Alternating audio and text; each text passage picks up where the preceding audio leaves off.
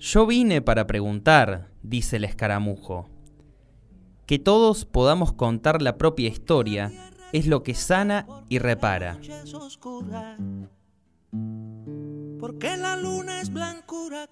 Saber no puede ser lujo. Te invito, invitamos. Poder decir por la 101.9 FM al toque. Porque el escaramujo es de la rosa y del mar. Yo vivo de preguntar. Saber no puede ser lujo. Yo vivo de preguntar.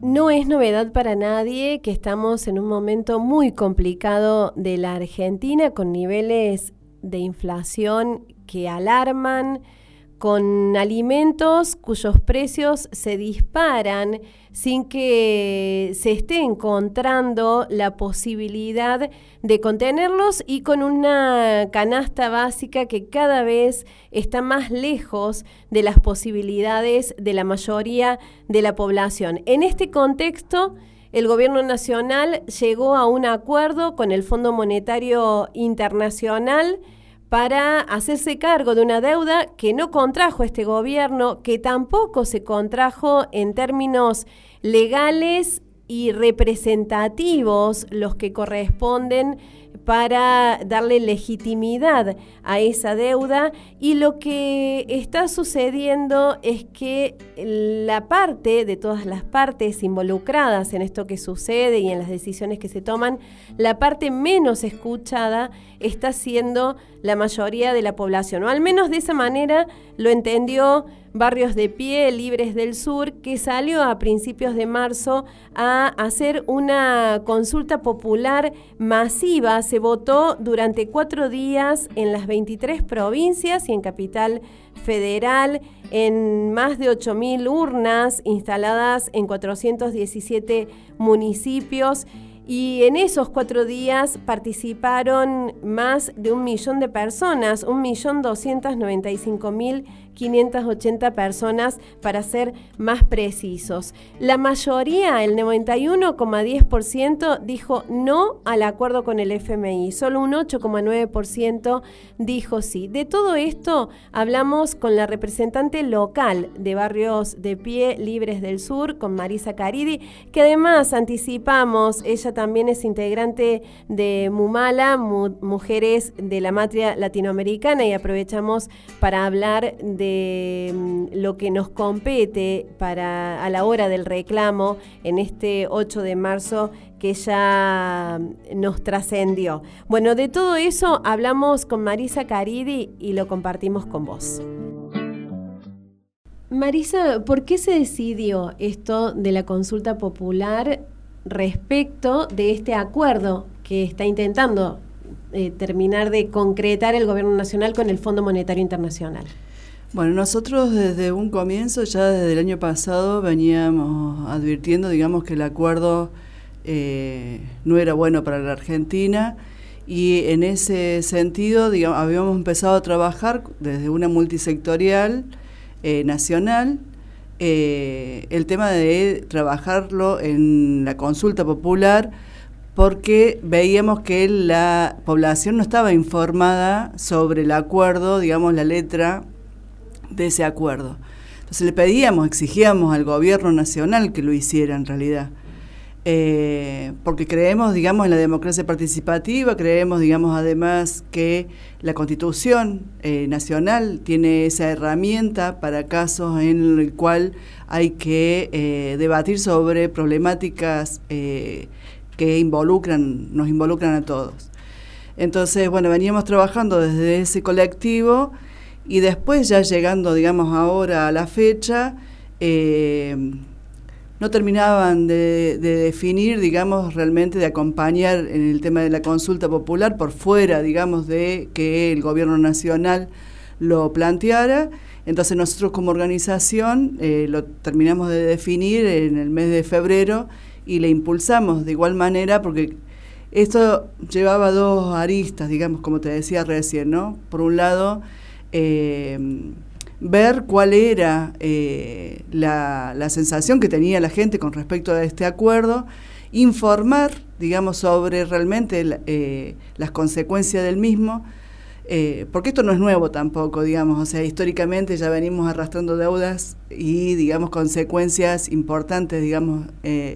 Entonces era como refrescar un poco la memoria y ver, digamos, bueno, cuál era la importancia que le daba también la gente a la participación en este sentido. ¿Y qué encontraron? Realmente, digamos, llamativo, porque pensábamos de que iba a ser difícil llegar al millón, habíamos puesto un objetivo grande, nacional, habíamos planteado 10.000 urnas y eh, este objetivo. Eh, y la verdad nos desbordó, nos, nos desbordó, digamos, el trabajo fue arduo. Desde el mes de febrero empezamos la campaña informativa con folletos, yendo casa por casa, barrio por barrio. Eh, y después la, campaña misma del 3 al 6, eh, donde la, gente, digamos, eh, realmente había avidez, digamos, de participar. en algunos se daba la discusión, en otros, digamos, directamente venían a querer participar y votar directamente, digamos. Votar por el no al acuerdo con el FMI, era eso. Era votar por el sí o por el no, ah. digamos. O sea, no nosotros teníamos una posición clara como organización, pero la idea de la consulta popular era por el sí al acuerdo o no al acuerdo. Y el resultado aquí en Río Cuarto fue, digamos, bueno, bastante importante. Nosotros teníamos un objetivo de llegar a 3.400 votos superamos ampliamente ese número, 4.621 son los votos que nosotros hemos recolectado, 4.448 fueron el no y 173 el sí. Eh, entonces, bueno, está más que claro. más allá del voto en sí, ¿qué es lo que ustedes pudieron percibir de eh, la opinión de la gente? Porque Creo que hay consenso nacional con que no es bueno llegar a un acuerdo con el FMI y menos de estas características, pero desde el gobierno nacional se habla de que es el menos peor que se pudo conseguir. Y bueno, y después hay organizaciones donde se está pidiendo que no se involucre a la Argentina en un acuerdo como estos. ¿Qué es lo que la gente decía al respecto? Bueno, la discusión en esto, digamos, es porque también está instalado, ¿no? Eh, el tema de que las deudas hay que pagarlas, sí o sí. Entonces, eh, nosotros lo que veníamos planteando y discutiendo, digamos, de que en esta es una estafa, lisa y llana, digamos. Fue una toma de deuda inconstitucional, fue, digamos, además un acuerdo político entre el gobierno de Macri y el Fondo Monetario Internacional, en el cual violan los estatutos propios, digamos, entregan un monto por sobre lo eh, que tiene estipulado el propio fondo, sabiendo de que la Argentina no lo podía pagar. Entonces, al dar este, esta discusión, yo creo que eh, la gente eh, en general sabe, digamos, la gente, digamos, más grande o que ya ha vivido, digamos, ¿no? varios periodos de deuda, saben que nada bueno trae esto. Y aparte que había eh, otras posibilidades. Se habla de que este es el, acuerdo con menor, digamos, costo, eh, pero en realidad también había otras alternativas. El gobierno nacional, si hubiera tomado esta herramienta, ¿no? hubiera sido una base de apoyo para, digamos, iniciar una investigación en los foros internacionales, apoyarse, digamos, con países que tienen situaciones similares, ¿no? Eh, y en, ese caso, digamos, bueno, después de que se investigara, ver quiénes eran los responsables, incluso el propio fondo, digamos, ¿no? Que si otorga eh, un préstamo en estas circunstancias y sabiendo de que la Argentina no lo podía pagar, tiene responsabilidad sobre el tema, ¿qué de esa deuda debíamos pagar? Entonces, eh, esa, esa, ese paso el gobierno no lo ha hecho. Es más, digamos, tampoco informó al pueblo, digamos, ¿no? ¿Cuál era la letra chica de ese acuerdo? Todavía, digamos, no lo tenemos muy en claro. O sea, hay un discurso que intenta justificar este acuerdo, pero, digamos, en los hechos, nosotros sabemos que de última hay algunas fases en las cuales no son directas, pero sí son, indirectas. Hay aumentos de tarifa, ¿no? el aumento de los recursos energéticos, los servicios, digamos, todo eso redunda en el bolsillo de la gente, digamos, o sea, el salario va en caída, la precarización laboral es otro de los temas, se habla de sacar los, los, programas sociales para convertir trabajo, cuando la proporción de lo que se habla en forma anual es irrisoria para la cantidad de desocupados que hay. Hay un 40% de pobreza en la Argentina, que nosotros necesitábamos salir de esa situación, reactivar la economía argentina para después ver qué pagábamos. Eso el gobierno no lo hizo, digamos, en realidad terminó reafirmando, ¿no? convalidando esta estafa eh, con este acuerdo. Ustedes ven que sí hay ajuste. Nosotros vemos que sí hay ajuste, que ya viene habiendo ajuste, Y que en realidad ya vienen cumpliendo con algunos eh, parámetros de lo que el, Fondo Monetario Internacional eh, viene presionando. Entonces, digamos, bueno, me parece que eh, sí va a haber ajuste.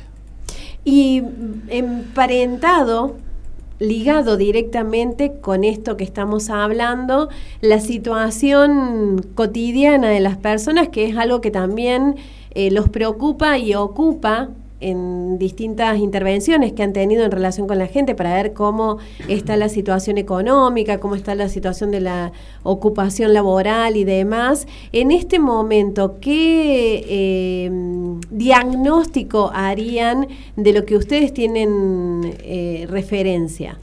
El gobierno habla de un crecimiento del país de un 10%, digamos, el año pasado. Eso no se vio reflejado ni en los barrios populares, ni en la creación de fuentes de trabajo. Fue la recuperación de lo que se perdió en pandemia, en realidad. Esto, digamos, eh, el 40% de pobreza sigue estando, se sigue profundizando. Eh, lo que nosotros vemos es que se va, creciendo la precarización laboral. Digamos, por ahí han recuperado algunos laburos, pero digamos esto eh, así, digamos, o sea, con salarios a la baja, con todos en negro, ¿no? Eh, esas son las consecuencias, digamos, de lo que se ve. el salario, eh, la canasta básica que nosotros hacemos, informes con respecto, digamos, al IBP, digamos, el índice barrial de precios en los sectores populares, desde nuestra organización, desde el ISEPSI, a nosotros, digamos, eh, la canasta básica nos da arriba de 75 mil pesos mensuales y el salario promedio, digamos, está entre 20, 30, eh, por no decir que hay muchos, digamos, que, por ejemplo, que cuidan niños eh, o que limpian casas, digamos, ¿no? Que eh, cobran alrededor de 12, 15 mil pesos al mes. Entonces, no alcanza.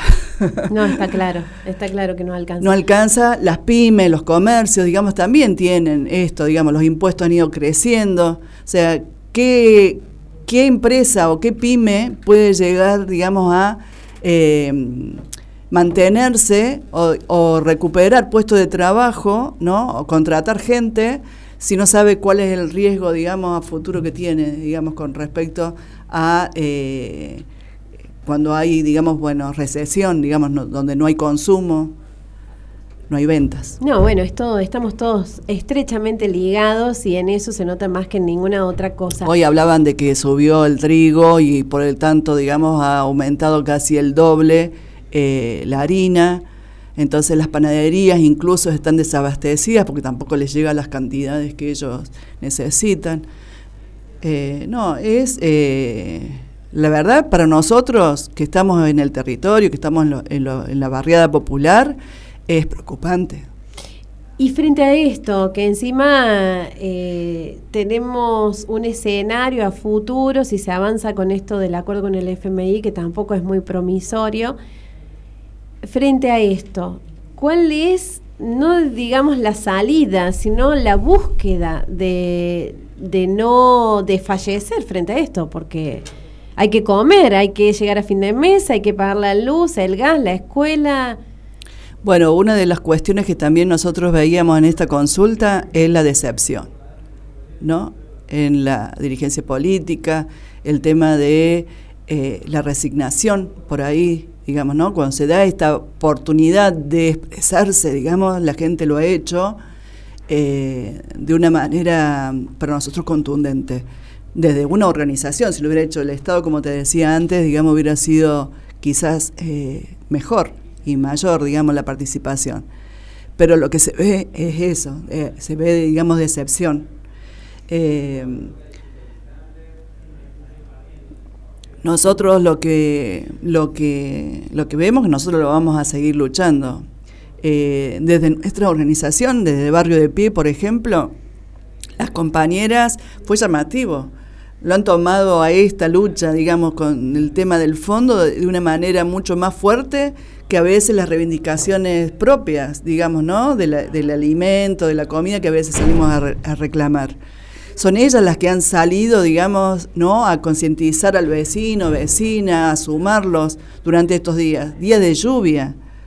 Y sin embargo, digamos, en medio del barro, parando carros, parando autos, parando, digamos, a todo el mundo, eh, intentando hacerlo participar. ¿Esto va a llegar de alguna manera o ha llegado al Estado Nacional el resultado de esta consulta? Nosotros la vamos a hacer llegar, digamos, eh, ya lo hemos difundido eh, por las redes, por algunos medios alternativos, porque los oficiales no lo toman, pero sí, digamos, vamos a hacer llegar estos resultados que lo vamos a tener eh, al detalle el 9.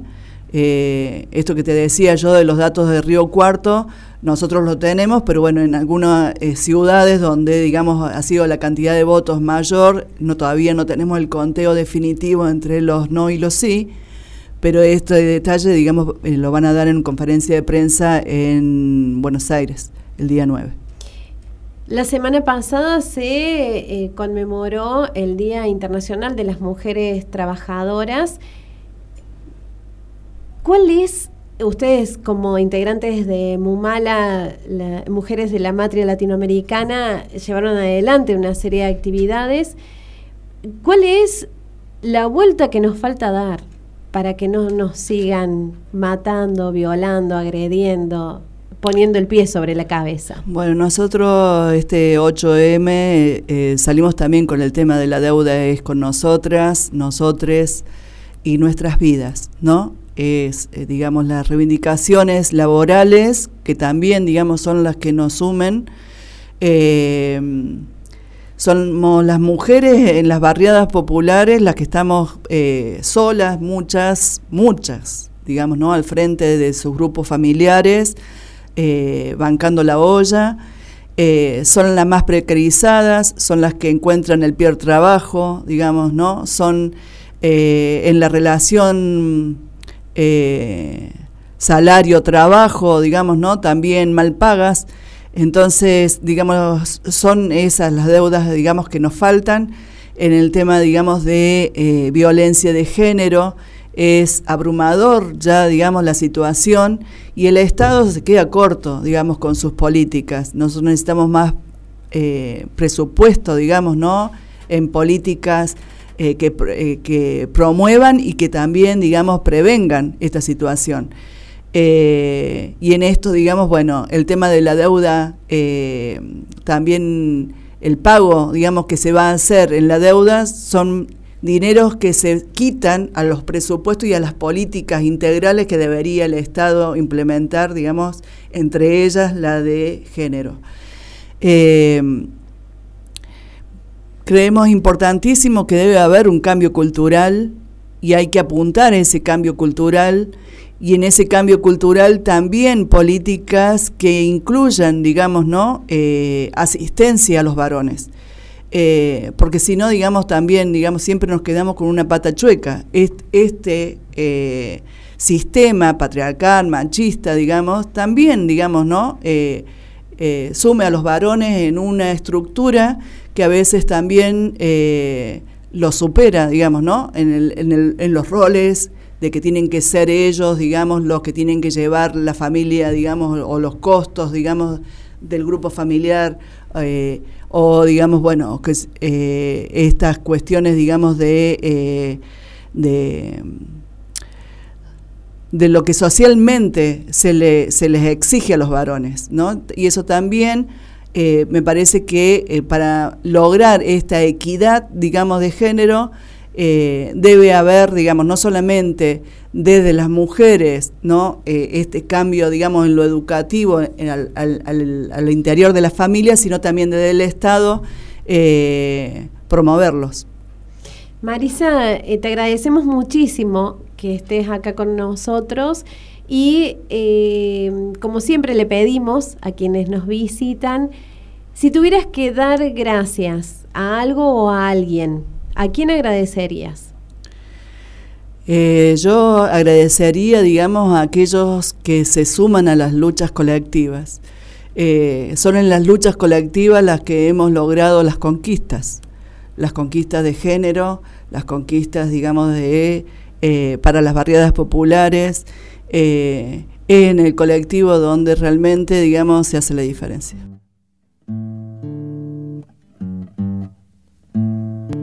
Porque la tierra es mi casa, porque la noche Saber no puede ser lujo. Poder decir 101.9 FM al toque. Porque una estrella se enlaza con otra como un dibujo ¿Y por qué el escaramujo es de la rosa y del mar? Yo vivo de preguntar, saber no puede ser lujo.